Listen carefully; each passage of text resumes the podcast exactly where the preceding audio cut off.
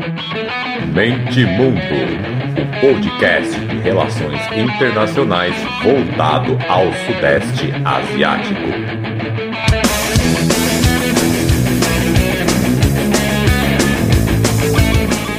Fala galera, podcast Mente Mundo na área. Estamos aqui com mais um episódio supimpa, com convidados, e dessa vez no, no plural, o que é sempre, acho, sempre mais legal, que são mais pessoas interagindo, conversando. E eu chamei aqui o pessoal do Sastra. Eu vou deixar os links aí para vocês, aí quem não conhece. Eu, na verdade, eu nunca lembro como foi o primeiro contato, sei que adicionei, que me adicionaram, mas isso faz parte do espetáculo. O fato é que eu já é, assisti as suas, vou chamar de aula, suas aulas no, no Instagram, agora estão liberando no YouTube. Enfim, é na conversa aqui vocês vão entender do que eu estou falando. E, então, sem mais delongas, vamos aí. Vamos, vamos, vamos começar. Por favor, você se apresente aí em ordem alfabética, em ordem aí de... Vocês que escolhem, se apresentem aí, por favor. E aí, galera, boa noite, bom dia, boa tarde, enfim, né? Está gravando à noite aí, mas, enfim. É, meu nome é Cássio, eu sou um dos coordenadores do Sastra, estudante de letras, acho que é isso. Ah, eu sou o Felipe Silva, eu sou o segundo integrante do Sastra, né? O Cássio é o cara que idealizou a coisa, descobriu que eu gostava muito da Indonésia, estudava a língua indonésia e o Sastra surgiu, né, em partes disso. E eu não sou mais estudante, já já saí da, da carreira acadêmica, meu trabalho como tradutor e editor hoje em dia, né, pela ET Editorial, principalmente. E vamos que vamos. Show. Então, as perguntas acho que iniciais são óbvias, né? É, como surgiu a ideia, ou como vocês já até pincelaram um pouco, por que a Indonésia, se o Cássio também já, tem, já tinha voltado aí para estudar Indonésia, como você comentou ou não, enfim, conta o começo do projeto que estou, estou, estou bem curioso. Quando eu, quando acessei vocês pela primeira vez, eu, vou, eu já tenho as perguntas na cabeça, não precisei nem falar, hum, o que, que eu vou conversar com eles? São as perguntas que realmente eu tinha dúvida e aí a gente conversando no inbox eu não eu acabei me perguntando, até já imaginando convidar vocês mesmo para a gente conversar. Então, é, Inicialmente, há alguns anos atrás, antes da pandemia, isso, é, eu havia iniciado um grupo de estudos de literatura asiática, né? Isso na, na Federal de Santa Catarina. E foi uma experiência legal, assim, de alguns meses, mas a gente acaba focando mais, as pessoas têm mais interesse, em geral, de modo geral, no Japão, é, Coreia, né? as Coreias e o Japão, assim, fica mais no, no leste asiático. E aí, nesse período, eu estava pesquisando sobre literatura indonésia e encontrei um trabalho, um artigo do Felipe, o único, acho que o Felipe é uma das únicas pessoas que tem artigos sobre literatura indonésia publicadas no Brasil. Eu não conheço ninguém além dele. Aí eu entrei em contato, consegui encontrar o e-mail, ele me disponibilizou um livro que eu estava procurando na época, enfim. E a gente começou nosso contato aí, né? E aí depois, no período da pandemia, aí eu tava, eu já tinha encerrado as atividades do grupo de literatura e estava interessado em focar mais no Sudeste Asiático, né? Principalmente na Indonésia, porque eu já estudo a Indonésia faz alguns anos, aí, desde 2016, meados de 2016. E estava interessado em, em iniciar um estudo mais acadêmico, mais formal, né? Mas é, propor algo, né? Porque nas universidades brasileiras não tem, né? Quase nada disso. Sudeste Asiático até tem, né? Assim, voltado para as relações internacionais e, e com relação com a China e tal, que o pessoal acaba falando, né? Abordando. Mas Indonésia, especificamente, as letras, né? O universo linguístico e literário é muito mais raro. E aí eu propus para o Felipe esse grupo de, de estudos uma modalidade, modalidade acadêmica mesmo. E a gente iniciou, foi em 2000, ano passado, né? Faz, vai para o segundo ano, ano que vem, no caso. A gente iniciou, acho que em abril, por aí, mais ou menos. E acho que o início é esse, né? A, a ideia, né, foi essa, né? É tentar propor um espaço mesmo para é, estudar, discutir em grupo, né? O, o Sudeste Asiático. E no meu caso, mais a Indonésia, né? Porque é, sempre foi um, um percurso meio solitário, né? Até então, né? Como é solitário estudar o Sudeste Asiático? Mas enfim, fala aí, Felipe. Depois eu dou, eu dou uma chorada aí também dessa dificuldade é. que com certeza vocês estão tendo. É, você me permitiu complementar uma coisa que aconteceu, é muito interessante. Então, as letras são uma área muito plural, né? Mas no fundo as letras do mundo inteiro, isso não é só um fenômeno brasileiro, elas são muito focadas nas línguas de sempre. É, francês, inglês, alemão, espanhol, assim, enfim, porque são áreas que vão se desenvolvendo aos poucos nos seus países de origem, né, e se alastram. Então, assim, você vai achar pouquíssimos é, departamentos que estudam literatura e cultura vietnamita pelo mundo. Isso não é só um fenômeno daqui, né? Mas de fato, as letras orientais, assim, da de onde eu saí, né, da minha alma mater, que é a Universidade de São Paulo, elas são focadas assim, tem um, um, departamento árabe que é bastante pequeno, mas o chinês é mais forte, o japonês é mais forte, o coreano ainda nem é um departamento, né? Pensar uma língua tão tão presente, né, na nossa cultura, tanto pop, mas no cenário internacional. Então, é uma coisa que a gente viu assim como lobos solitários, né, como o, o Cássio sugeriu, foi também como a, a, falta de, de, uma institucionalidade, assim, de um centro de estudos de, de malaio, ou de indonésio, ou de vietnamita, influencia também na imagem ou na falta de imagem que nós brasileiros temos desses países. É, isso não é uma coisa que é restrito às universidades, porque esses departamentos menores quase nunca surgem assim de uma iniciativa de um reitor, por exemplo. Eles vão surgir de pessoas interessadas que dão a cara a tapa para aprender uma língua assim pela internet, né? A gente pelo menos tem essa facilidade hoje, mas foi o meu caso e o, do Cássio, né? A gente teve que aprender na raça, pelo menos começar o indonésio depois, fomos fazer cursos de fato, né? Teve chance de viajar, esse tipo de coisa. E uma vez você vai lançando artigo, você vai criando, né, uma, uma carne, vamos dizer, para você ter outras pessoas interessadas que vão se unir a esse grupo. E é assim que funciona, assim, as letras, assim, de forma geral. E está sendo muito interessante ver isso acontecer, né? Tipo, a gente faz questão de o Sastra não ser algo acadêmico no sentido formal do termo, porque nós não temos a formalidade de uma reunião de departamento. A gente não gosta disso, né? De ficar, um, enfim, se apresentando e falando de títulos, assim, a gente não liga um para o título do outro, a gente gosta, né, do, do interesse vivo que cada um tem pelo tema. E depois de 16 encontros do Sastra, cara, a gente tem pessoal de RI, que é o seu caso também, né, que esteve no último encontro, historiadores, é, pessoal de ciências políticas, né, outras pessoas da letra. Teve uma moça da arquitetura, assim, que apareceu, que eu achei super legal. Ela tinha interesse em arquitetura da, da Coreia, mas ela se interessou pelo Sudeste Asiático. Uma psicóloga também, por aí vai, né? E essa, essa multidisciplinaridade é uma coisa muito interessante ver em grupos de estudo também fora das universidades, sabe? É tão, é tão nichado, né, que você tem que fazer trabalho de formiguinha mesmo, vai. Primeiro, que nem vocês falaram, ah, a gente se reúne. Primeiro vai ter só vocês dois, no máximo um amigo ou outro, mais para dar força do que propriamente interesse, né? E assim vai. Eu também, resumindo, já até falei em outros episódios, mas aí para não ficar muito repetitivo, resumindo é isso também.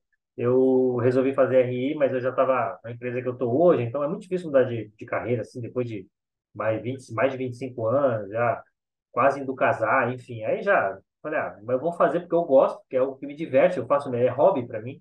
Então, eu chegava em casa à noite, eu lia livro de RI, eu fiz comércio exterior, né, porque eu estou em Santos aqui, tudo gira em torno do porto, trabalho na área e tal. E, então, só que no meio da faculdade de comércio exterior, tudo que era mais para RI me interessava. E coisas mais a ver com comércio mesmo, ah, nomenclatura, preciso jogar no site da Receita, ah, essas burocracias me, me, me irritavam. Em resumo, é isso. E aí eu pensei, bom, eu quero focar o estudo, não ficar lendo tudo que está por aí. Ah, vou, ouço um podcast, tem uma guerra que história, vou ler sobre isso. Não quero ficar vagando. E aí eu lembrei das aulas de comércio exterior, a parceria econômica com os países do sudeste da Ásia, que isso vinha crescendo. Eu já tinha uma noção muito por cima, uma pincelada muito rápida da, de aula de comércio exterior e mesmo de RI, mas é uma área, mesmo na faculdade de RI, não, tudo bem, que é, foi uma pós, um ano e meio também, não era mais focado em diplomacia, enfim, mas eu tive zero, assim, praticamente, de Sudeste Asiático. Foi bem pouquinho, mas foi esse pouquinho que me deu a fagulha. Eu pensei, muita gente boa estudar a Europa, muita gente boa estudar os Estados Unidos, China, até Rússia mesmo. Mas sabe quando você vai cortando? Eu falei, eu quero estudar alguma coisa que ninguém saiba, para começar do zero, que mesmo em português seja difícil. E aí que surgiu, que aos poucos eu fui estudando Sudeste Asiático, falei, não, é isso que eu quero. E aí já é, aproveitar para parabenizar vocês, que é o seguinte, Malásia e Indonésia, principalmente, a, a expectativa, e também até digamos que a, o óbvio, é que a parceria com o Brasil vai crescer muito E em breve, daqui a pouco, aí vocês aí com o projeto de vocês, vocês vão ser referência para empresas, principalmente. Não digo nem meio acadêmico, mas principalmente para empresas. Porque como é que você vai fazer comércio você não tem nenhuma noção da língua, dos hábitos, dos costumes? Às vezes um gesto simples, sei lá, de dar uma flor é ofensivo, porque aquela cultura flor é só em velório. São pequenas coisas, assim, bestas, né? Que as pessoas não têm muita noção, mas e para comércio você precisa primeiro estudar o, o, o povo que você vai fazer, né? E esses tempos até vi uma apresentação, acho que tem até salvo, depois eu mando para vocês, do Ari Quintela, ele é embaixador do Brasil na Malásia. Ele fez uma apresentação, um evento acadêmico, e acho que salvaram no YouTube. E ele falou dos números, né, da, da parceria econômica Brasil-Malásia. Assim, isso é surreal, a gente nem imagina o quanto de, o quanto de comércio os dois países fazem.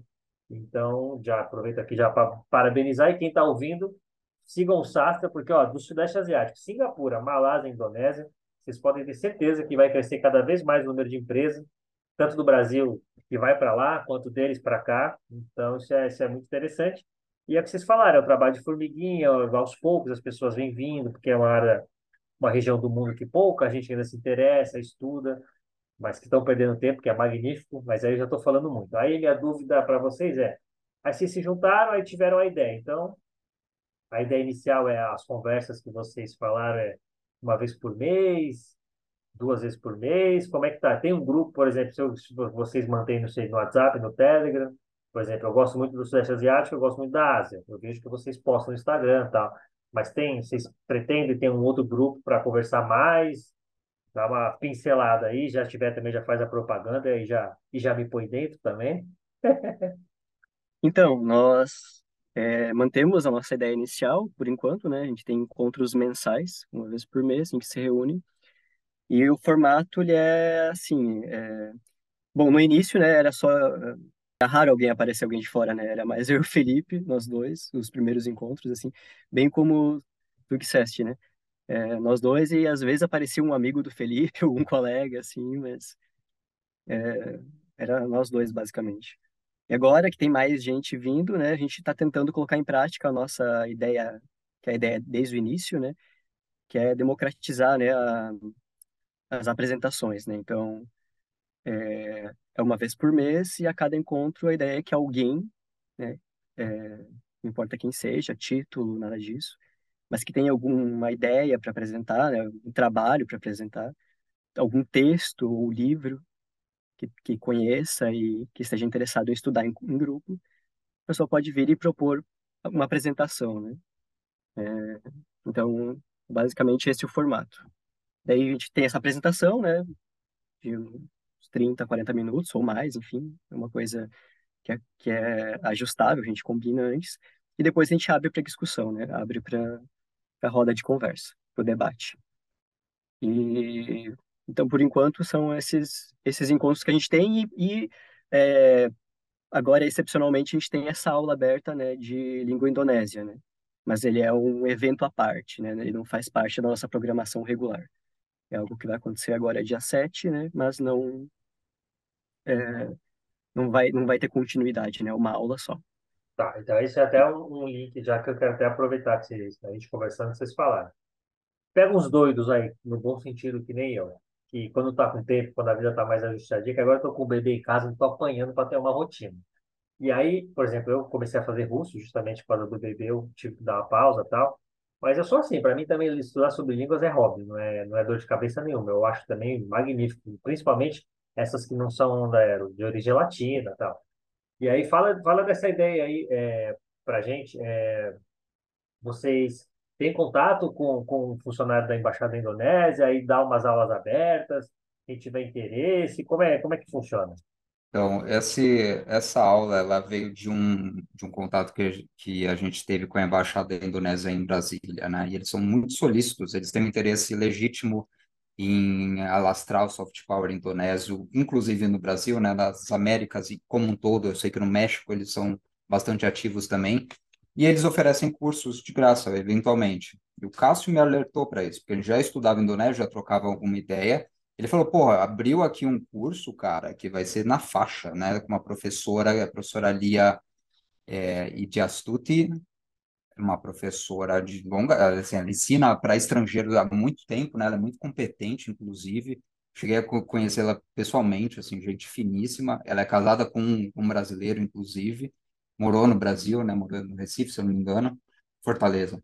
E ela dá aula em inglês, né? Então, a ideia desse, dessa, dessa aula aberta que o Carlos mencionou é fazer uma apresentação geral sobre o que é a língua indonésia, né? Tipo, dar características gerais de, dessa língua, quão diferente, quão próxima ela é do português, é muito mais diferente do, do que próxima, mas, né? Existem termos do português, por exemplo, no indonésio, coisas do tipo. É uma introdução para fazer as pessoas, pelo menos, ter uma noção mínima, porque não existe. Boa parte das pessoas que você parar e perguntar sabe, elas vão saber imitar um russo falando, porque ela já ouviu o russo falando inglês com sotaque em tal canto, né? Vai saber como o japonês, como que é a cadência da língua japonesa.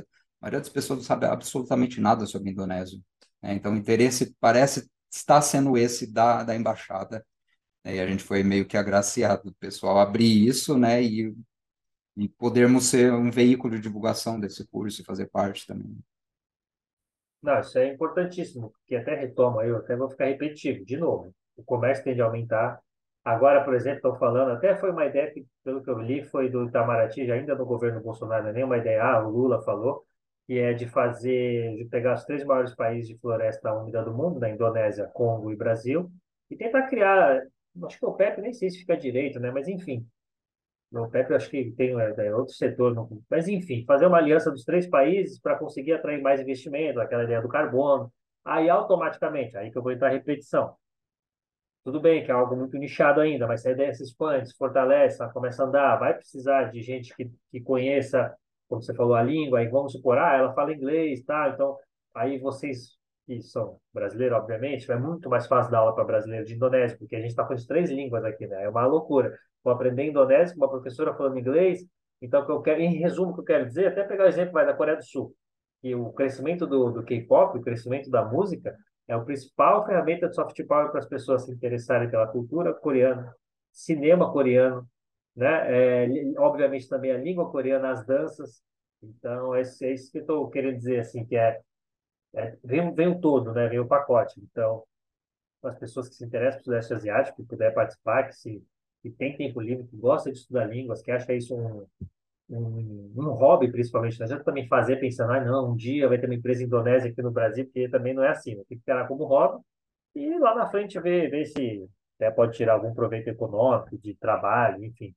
Mas é basicamente essa a ideia que eu estou querendo trazer aqui, por, por ter uma tendência, né, de, de novo, de crescimento econômico entre os dois países, e que é interessantíssimo. Eu mesmo, quando vocês comentaram, eu achei fenomenal. falei, bom, dependendo da ideia, dependendo da hora do, do que vocês forem, eu estou interessadíssimo. Me coloca aí no, no, no grupo, que nas lives, que eu, que eu topo muito participar, que eu acho muito interessante isso. Aí, quero fazer mais uma pergunta para vocês, que é o seguinte. Já sei a resposta, claro, né? Eu vou falar isso para quem estiver ouvindo. E esses encontros que vocês fazem? Vai ficar no YouTube? Não? É só esse último? Qual a ideia de vocês sobre isso? Porque, infelizmente, todo mundo também com a vida corrida, né? Claro que é muito mais legal ao vivo, aí você participa, você faz pergunta, tira dúvida, mas a ideia de vocês, como é que é? Colocar sempre no YouTube? Ou fazer uma versão só áudio, podcast também? O que vocês planejam? Então, a nossa ideia é, sim, disponibilizar todos os, os nossos encontros. A gente está gravando, a gente... Todos, na verdade, não, né? Porque a gente começou a gravar o de. A gente tá em, o de outubro, a gente começou a gravar o encontro de a partir de outubro, né? Mas a partir de agora, sim, a ideia é disponibilizar todos os encontros, gravar todos e postar todos no, no YouTube. E, bom, acho que daí sobre podcast o Felipe pode falar mais, né? Porque o Felipe tem um. Ele, ele, algum, quando o Felipe ele apresenta, ele geralmente ele produz também os episódios para o podcast dele, né? Então, mas no YouTube, sim, a gente vai ter todos os, os nossos encontros disponíveis lá. Né? Inclusive, o, tem o site também, né? Que a gente disponibiliza os links lá todos. Enfim. Já aproveita o gancho, já fala qual é o site aí, mas depois também você manda o link. Eu vou, tudo que a gente está falando aqui, eu vou colocar na descrição do episódio, mas já aproveita e já fala um nome aí também. É, o site tem um endereço muito grande porque a gente não pagou o Wix, né? Então é sastrasa.wixsite.com, mas é mais fácil achar, cara, pelo Instagram. Sastra Sudeste Asiático, tudo junto, sem acentos, né? No Instagram, vocês vão achar todo, todos os links. E, assim, cada encontro de fato que a gente tem, a gente está colocando, né? Tanto o Miguel quanto que é um participante corrente, quanto o Cássio está subindo esse material. E a gente faz questão, assim, de, de fazer uma divulgação para o público geral, né? Não só para especialistas, porque geralmente esses, esses encontros acabam tendo um viés de ciências humanas, né? Geralmente são pessoas de, de nível universitário que estão discutindo e colocando a sua expertise em diferentes, é, diferentes disciplinas, vamos dizer. Mas eu tenho esse podcast que é o Doenças Tropicais, que é um podcast de pandemia. Ele começou, acho que mais ou menos quando o Mente Mundo começou, né? Eu acredito que o Mente Mundo começou também no início da, da pandemia. E, vez e outra, então, o que eu estou lendo na época que estou estudando, eu acabo fazendo algum episódio, e tem vários, assim, tem um sobre a invasão dos Estados Unidos às Filipinas, que foi um dos encontros, né, sobre o Islã na Indonésia, um Islã muito sui generis, assim, também tem, sobre questões de feminismo na Indonésia, tem dois episódios que, que eu, eu sou particularmente orgulhoso deles, assim, é uma pesquisa que foi muito a fundo, né, e a gente acha pouco na internet, as pessoas acham que não existe movimento feminista num país islâmico, mas existe, né? Conseguiram várias conquistas, inclusive. E de literatura, né? Tem um monte de coisa de literatura que é o nosso grande interesse, assim. A literatura indonésia, ela tem um, uma vertente anticolonial muito forte, assim. Ela pensa o neocolonialismo numa chave que beneficiaria muito nós brasileiros, né? Então, quem tem interesse por esse tema, por antirracismo, também vai achar muita coisa legal na literatura deles esse tipo de material que a gente está tentando passar para frente. Show. E aí, pergunta também que eu já me interesso em fazer. Vocês tiveram interesse pela Indonésia e depois foram para lá? Foi o inverso? Como é que foi? Aí também já conta de novo, né? Como a gente fala de uma região pouco conhecida e pouquíssima gente vai, então quando eu converso com alguém em, em episódios que já esteve lá, ou que mora lá, que já fiz alguns já, Aí eu, eu, não vamos estender muito aqui, mas eu tenho curiosidade de perguntar desde a comida, desde a adaptação até, mas vamos resumir aqui o que vocês têm para falar. Vocês ficaram lá quanto tempo? O que, que veio primeiro, se o interesse por lá, ou se viajaram a passeio e aí que veio o interesse da cultura? E aí já conta também como é que, como é que foi lá. Então, é... eu ainda não viajei para a Indonésia, na verdade, né? Eu estou numa saga aí para viajar desde 2000 e, final de 2019, que eu ia viajar para lá, é, mas aí veio a pandemia, né? Então, fiquei dois anos aí só na expectativa e agora voltei a me planejar para viajar, para estudar, para ficar lá um tempo estudando, só que ah, para ano que vem, né? É, lá pela, por agosto do ano que vem, mais ou menos, né? O plano. É, mas pra, só para resumir sobre o interesse, né? O interesse foi meio repentino, assim, foi através da internet, enfim, né? Foi meio pelo acaso mesmo. E foi pela língua, né? A entrada foi pela língua indonésia mesmo. Comecei a estudar meio que por hobby, por brincadeira, assim. E fui me interessando mais pela cultura, pela aspectos da sociais e de literatura, mitologia também, né? Que eles têm uma mitologia riquíssima e milenar, né? Que as pessoas muita gente nem, nem tem ideia, né, da, da, da riqueza, enfim, né, é, da literatura oral, enfim, né, tudo isso. E aí foi, foi ficando mais sério, né, o interesse, o hobby foi ficando mais sério. Mas basicamente. Só te interromper, é o mais legal que é o tipo de hobby que sempre que você comenta, alguém vai sempre responder com pra quê? Esse pra quê é, então... não é nada. Falo, é, tem gente que gosta de jogar Candy Crush nas horas vagas, tem gente que gosta de ficar horas descendo timeline de rede social que não acaba nunca, porque quando você chega onde você já tinha visto, você atualiza e já tem muita coisa nova. Ah, eu gosto de pegar aqui um dia e olhar o cirílico e tentar entender as palavras em russo, velho. Me, me deixa, né? Ou pra quê? Às vezes até irrita, né? Quando você tá muito de bom humor e fala, puta, de novo, vou ter que, ter, ter que me explicar o que eu faço nas minhas horas vagas, me deixa. É, isso já acostumei já, né? E hoje, quando eu falo que eu estudo indonésio, e as pessoas também, mesma coisa, né? A Indonésia, né? Pra que dar dinheiro, mas, né? Qual é o motivo, qual é a razão, né? Enfim. Enfim, mas é, mas é isso mesmo que tu falou, né? Tipo, é, até porque estudar língua é muito interessante, né? É muito, é divertido. A língua indonésia é uma língua muito divertida, né? É uma língua que eu sempre recomendo para todo mundo, assim. Sou meio suspeito para falar, mas é, eu acho incrível, assim, é né? muito diferente do português, né? Soa muito diferente do português. E também foge desse estereótipo que a gente tem de língua asiática, né? Que tem uma escrita diferente, um alfabeto diferente. É, não tem nada disso, assim, né? É uma língua comparada ao chinês, ao mandarim, ao coreano, ou tailandês, assim, é completamente diferente, né? Estrutura, gramaticalmente, sonoramente, enfim, a prosódia, tudo, né? Então, é para quem gosta de, tem esse gosto de aprender línguas, por aprender línguas, né, sem um, um motivo, uma, uma motivação é, mais específica, assim, né, é uma língua que vale muito a pena aprender, né? Até porque, enfim, né, aprender língua também nunca é só aprender língua, né? Tem toda a questão cultural envolvida e a Indonésia é realmente um país muito interessante. Sim, é, tá tudo ligado. A língua, a cultura, já tem sobre o comércio, tem sobre a história do país melhor, e aí já já vai tudo junto. Mas e aí, Uhum. conte aí, Felipe, sua, sua experiência por lá, quanto tempo você ficou? Não, então, só, só, eh, puxando esse gancho do, do interesse, né? Essa questão, assim, para que que você faz isso? Dar dinheiro é uma pergunta que nós que estudamos literatura já sabemos responder, porque a gente escolhe essa área, esse caminho de estudos, não considerando essas questões como primordiais, né? Existe um interesse até humanitário, humano, de, de ir atrás dessas coisas, de estudar arte, entendendo que isso tem várias utilidades diferentes, né? Que podem ser lidas numa chave diferente. Mas, de fato, por acaso, cara, eu, eu saí da área do alemão, da germanística. né? Eu trabalho até hoje com língua alemã e tradução de alemão, e te- tem um escritor da, da, da Alemanha chamado Günter Grass, que nos anos 80 ele estava tentando, junto com o Jean Paul Sartre, o francês, conseguir um prêmio Nobel de literatura para o escritor indonésio, é o Pramoedya Anantatur, que estava preso desde muito tempo, né? Ele era o grande escritor indonésio daquela região que ninguém tinha ouvido falar. Eles estavam tentando dar visibilidade para uma prisão totalmente fora da, da legalidade que esse cara estava sofrendo numa ilha de trabalhos forçados, chamado Buru e eh, através dessa concessão do Prêmio Nobel de Literatura, né? Eu fui ler, falei, que diabos que esse cara, né? Eu fui ler esse cara e foi um baque, assim, foi tipo, ele até hoje é o grande escritor do século XX, na minha opinião, né? O Pramudya, ele é um cara extremamente prolífero, né? Ele publicou muita coisa e foi justamente o, o, o artigo que eu escrevi sobre o Pramudya Antatur que foi identificado pelo Cássio e que isso criou, né, o vínculo do Sastre. Então ele ele é um nome aí por trás de tudo, né?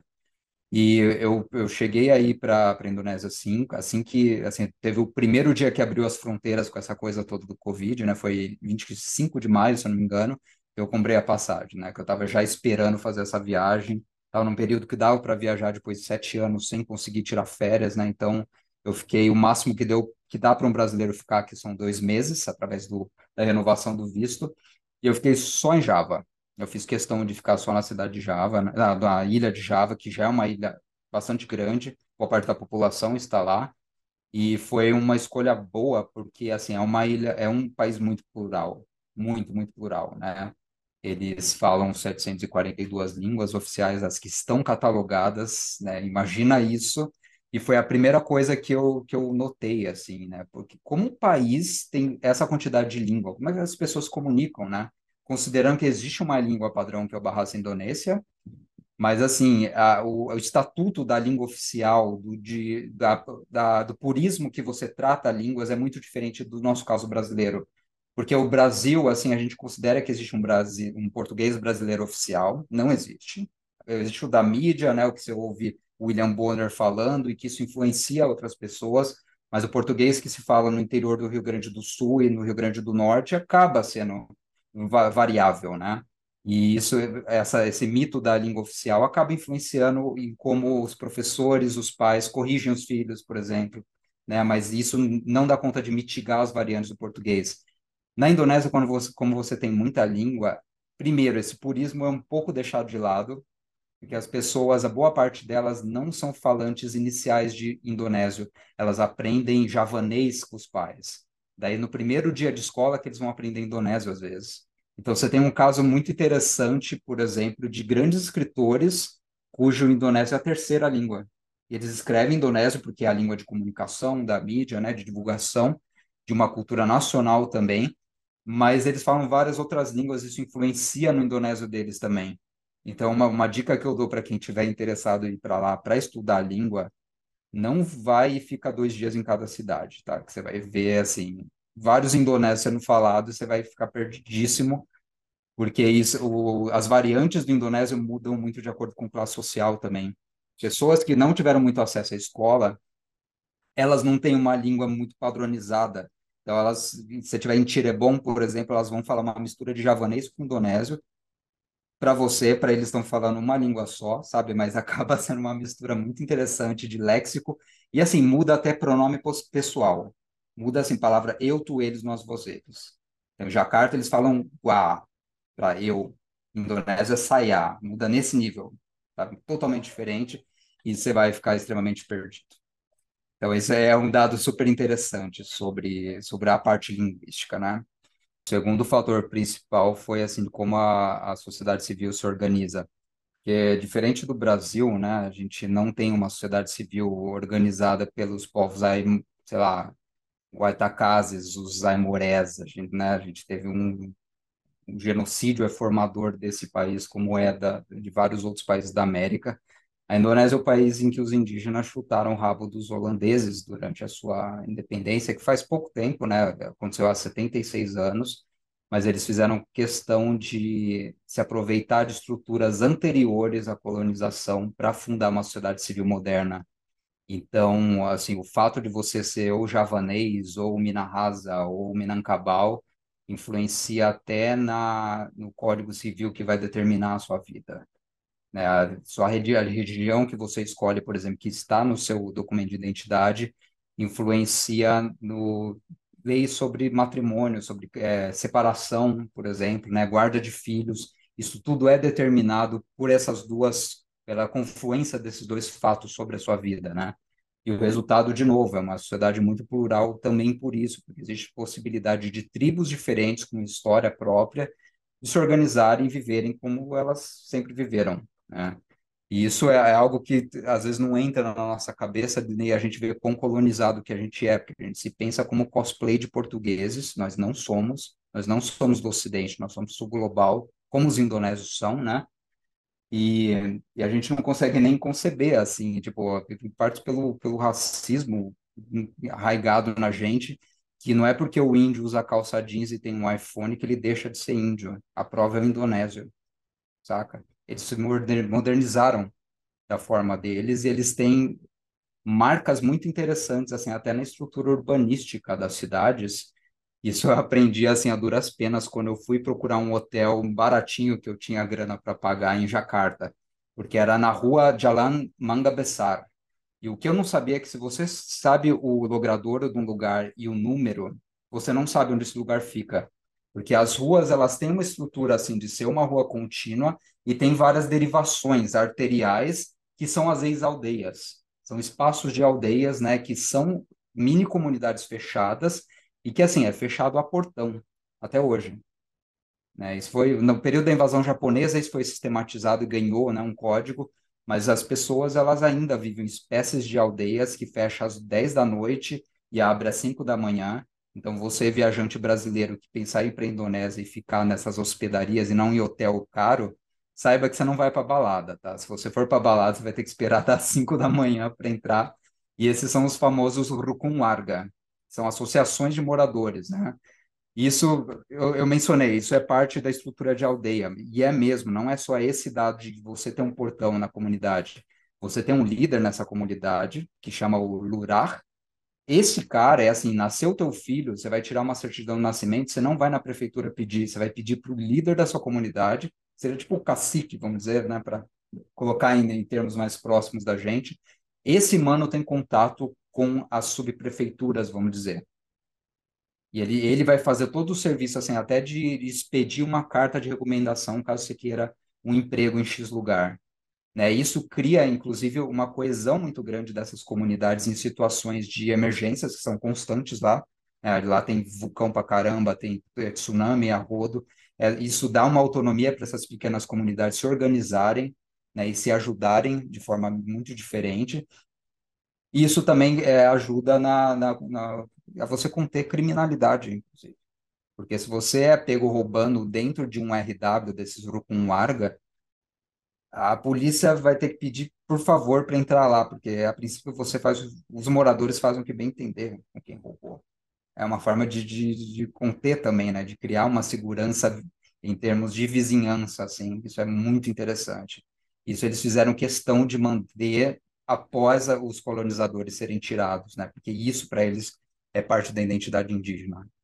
É, e a própria formação, né, territorial, é arquipélago, se você engessar, se você colocar uma estrutura muito verticalizada, não vai funcionar de jeito nenhum, é capaz de, que já acontece um pouco, né, Ilha de Papua, tal, enfim, é capaz de cada ilha pedir a sua independência e desintegrar o Estado, né?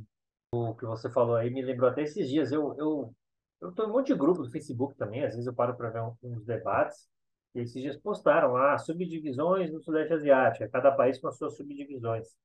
Só que, como você falou, né, eu já parei, né, para ler isso assim por cima também, não sou nenhum grande conhecedor, até porque eu tenho que estudar os 10 países, então não consigo também entrar tão a fundo em cada um, nesse, assuntos, mas perguntaram para mim, ah, então essas divisões colocadas são estados? Eu falei, ó, na verdade isso aqui é para ter uma base, porque não dá para fazer a comparação com a gente, porque lá muitos países, aí se tem até também a Indonésia, mas o Laos, Camboja também tem isso, o Laos principalmente, de aldeia. Até citei isso por cima, falei, né, já li um pouco sobre isso, mas não é que nem a gente, que é o governo federal, estadual, municipal. Lá as subdivisões são infinitas. Aqui é para ter uma ideia, talvez aqui eles estejam se referindo a um status que seria é, relativo ao nosso como estado, embora também varie muito de um país para o outro, coloquei dos 10, né, então não dá para ter uma base única.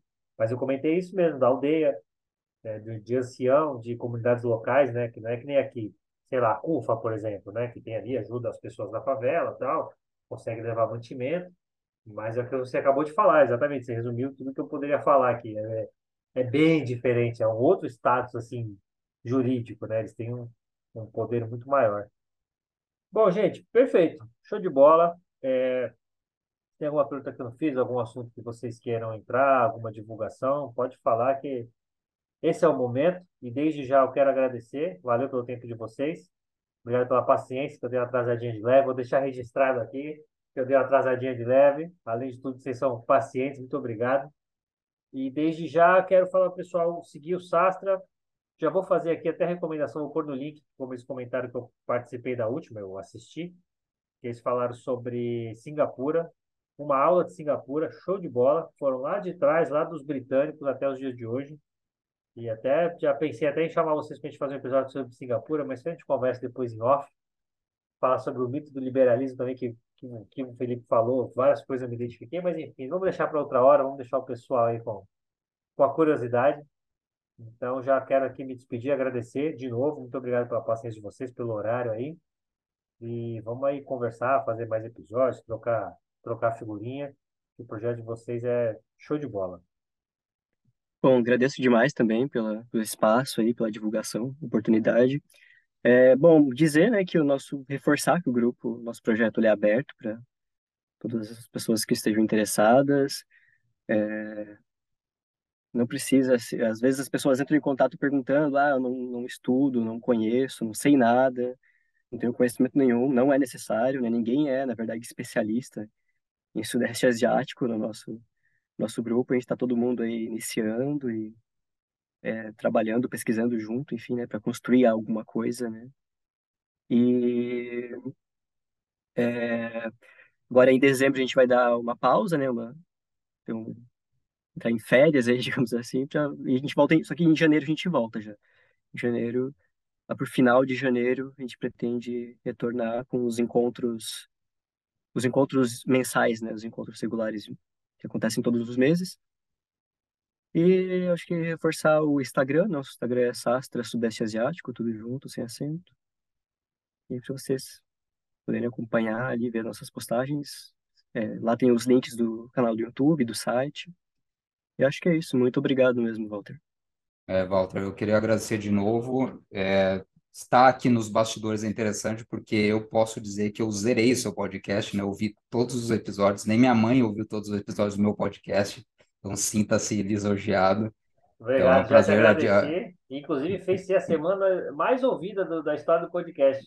Olha lá. E até imaginei que você até mandou para alguém, porque tinha mais de uma visualização alguns episódios antigos. Eu falava, ué, é. alguém tá maratonando e tá mandando para alguém. Eu até postei no Twitter, acho. Quem é que está maratonando? Já, já te cortei aqui para de novo agradecer de novo pela paciência, porque olha, tem, tem, tem bastante coisa ali. Eu vi minha voz aí todas essas horas, não, não é fácil, não, viu? eu estou longe de ter uma voz agradável. Não, da hora, é um trabalho importantíssimo, cara. E assim, para o ano que vem, para o SASTR, a gente tem bastante coisa nova surgindo, né? A gente começou a traduzir coisas e vai disponibilizar tudo na faixa. O Cássio já, já disponibilizou tradução de, de mitologia da, da Indonésia, né, dos povos de lá. Eu tenho uma coisa ou outra para oferecer também. Ano que vem a gente vai tratar de vários temas de interesse. Assim, a gente tá, a gente é muito focado na Indonésia porque é a língua que a gente estuda, né? Eu não, eu não falo, sei lá, vietnamita, eu queria, adoraria Tagalog, mas então a gente acaba tendo mais acesso ao material, mas a gente está tentando ir para outros outras regiões também. Então já teve encontro sobre Singapura, Filipinas, ano que vem vai ter sobre Vietnã também, né? Então a gente quer expandir isso um pouco. E no site que o, o Cássio mencionou, a gente fez uma lista bastante extensa de links, tá? Eu recomendo, eu acentuo isso, porque tem tanto assim, se você estuda Tagalog, filipino, lá tem uma lista extensa de material de graça que você vai achar na internet para ir atrás. E a gente tentou fazer o máximo das línguas da região, que são mais de milhares, né? Mas a gente tentou ao máximo colocar, organizar isso e colocar material sobre política, inclusive o seu, seu podcast está lá, né? Mas tem mais, muito material em inglês, a maioria está em inglês, em espanhol tal. Então, recomendo para os interessados e interessadas nesse tipo de coisa. E grande abraço.